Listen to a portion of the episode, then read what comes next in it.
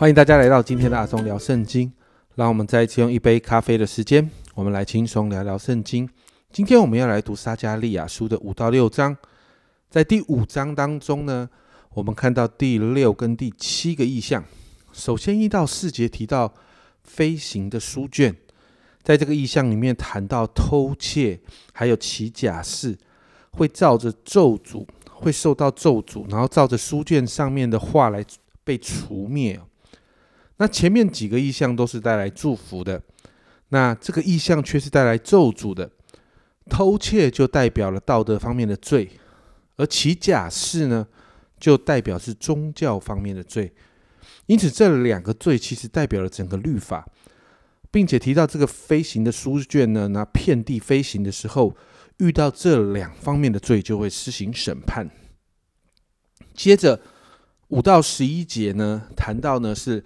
凉气中的妇人的意象哦，那这个凉气哦，原文的意思是依法，那就是家中两谷类的凉气啊。那经文提到的这个凉气呢，是恶人在遍地的形状。那第三章中呢，大祭司约书亚穿着污秽的衣服，代表有罪孽，也代表这个罪孽人在遍地存留。那第七节呢，这里说到。我见有一片圆签被举起来，这坐在凉气中的啊是个妇人。那经文就提到这个妇人呢是罪恶的象征。那经文有提到天使就把这个妇人扔在这个凉气中，然后用这个圆签把它给封住。那之后呢，就看到就把这个凉气带到士拿地。那士拿呢是巴比伦的古名啊，也是过去巴别塔的所在。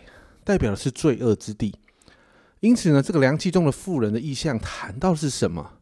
就是以色列从被掳之地归回的时候，不可以把罪恶再带回来，而是要把罪恶送回去，这样以色列才可以成为圣洁的国民哦。就好像诗篇一百零三篇十二节那里说的：“东离西有多远，他叫我们的过犯离我们也有多远。”在第五章这两个意象当中。我们看到神看重被掳归回的百姓，他们的圣洁。到了第六章，谈到第八个意象，一到八节提到四匹马的意象哦。那对于这四个啊，这四匹马的颜色哦，神学上有许多的解释。那我们就在这边就不多做讨论了。但是你会发现，先知撒加利亚看到这四匹马的意象的时候，问了天使说：“这是什么？”天使的回答在第五节。天使回答我说：“这四天的侍风是从普天下的主面前出来的。这个侍风原文的意思是灵啊，也就是说，这四匹马有它的任务，而后面的主宰者就是这个统管万有的神，并且在第八节，他又呼叫我说：‘看呐，往北方去的已在北方安慰我的心。’”这个北方呢，代表巴比伦、波斯等大呃这些大的帝国，其实是当时动乱的源头哦。而这里说到这个动乱的源头已经被处理完成，安慰我的心。本来原文的意思就是让神的灵安息啊。所以，我们从历史中其实有看见哦，神的手介入其中，最终让百姓归回应许之地，神带来拯救，带来恢复。这也回应了但以理书中所提到的。至高神在人的国中掌权。接着九到十五节就谈到这八个意象之后呢，先知领受启示要做的事情啊，就是在十一节取这金银做冠冕，戴在约沙达的儿子大祭司约书亚的头上。你就看到神恢复了大祭司的职分。接着呢，在十二十三节对他说：“万军之耶和华如此说。”看呐，那名称为大卫苗裔的，他要在本处长起来，并要建造耶啊建造耶和华的殿。他要建造耶和华的殿，并担负尊荣，坐在位上掌王权，又必坐又必在位上做祭司，使两职之间筹定和平。这里谈到大卫的苗裔，而一方面指的是所罗巴伯，他就是大卫的后裔哦，他担任。以色列行政的重任，他的使命就是将重建圣殿的事放在最优先的次序上面。当约书亚成为君尊的祭司，大祭司也有君王之尊。那么所罗巴伯呢，就是当时象征性的以色列君王，成为祭司的君王啊。那他担任他负那个行政的责任，但是却必须从事宗教的发展，以重建圣殿为他自己所需要做的事情。而最终，大祭司跟这个大卫苗裔的领袖，就一起建造了敬拜神的居所，把百姓带回到神的面前。而十五节呢，这里说到，远方的人也要来建造耶和华的殿，你们就知道万军之耶和华差遣我到你们这里来。你们若留意耶和华，哦，留意听从耶和华你们神的话，这是必然成就。这是八个意象里头的最后一节经文。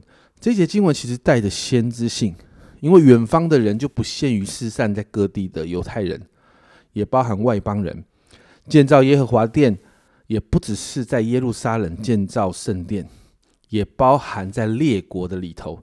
其实呢，谈的呢，就是耶稣再来之，耶稣来了之后啊，这位大卫的后裔哦，会翻转人对于圣殿还有君王领袖的概念。八个意象到这里结束。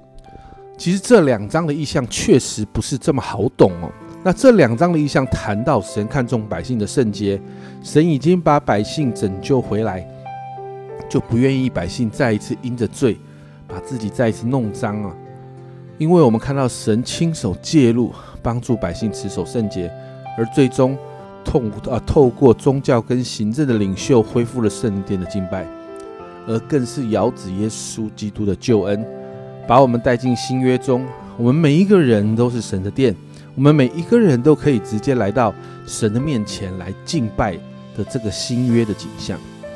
在这八个意象当中，我们很清楚的可以看到神救恩的计划不断的显明，而耶稣就是整个计划中最关键的那一位。因此，让我们回到耶稣带来的福音的中心，常常心意更新和变化。依靠圣灵过圣洁的生活，与神有美好的关系，因为这才是神救恩计划最终的目的。我们一起来祷告，主啊，我们今天看见主啊，主啊，这八个意象到此结束。主，我们都看见主啊，这这些意象、这些预言，主啊，一方面谈到的是当时重建圣殿的重要，主啊，一方面更是谈到。耶稣基督，你来带来的救恩，把我们重新带回那个约里面，带回那个主啊主啊，你与我们所立的那个盟约当中，把我们带回与神恢复关系的里头。主，我们谢谢你，谢谢你让我们与救恩有份，谢谢你在十字架上面所付上的代价，谢谢主这样的爱我们。主啊，我们今天再一次向你献上感恩，这样祷告，奉耶稣基督的圣名求。阿门，家人们，你越了解救恩计划，你就知道救恩计划真的令我们敬畏。而耶稣是整个计划的关键跟核心，恢复圣洁的生活，恢复与神美好之间的关系，这是神在这个救恩计划里面最终的目的。这是阿忠聊圣经今天的分享，阿忠聊圣经，我们明天见。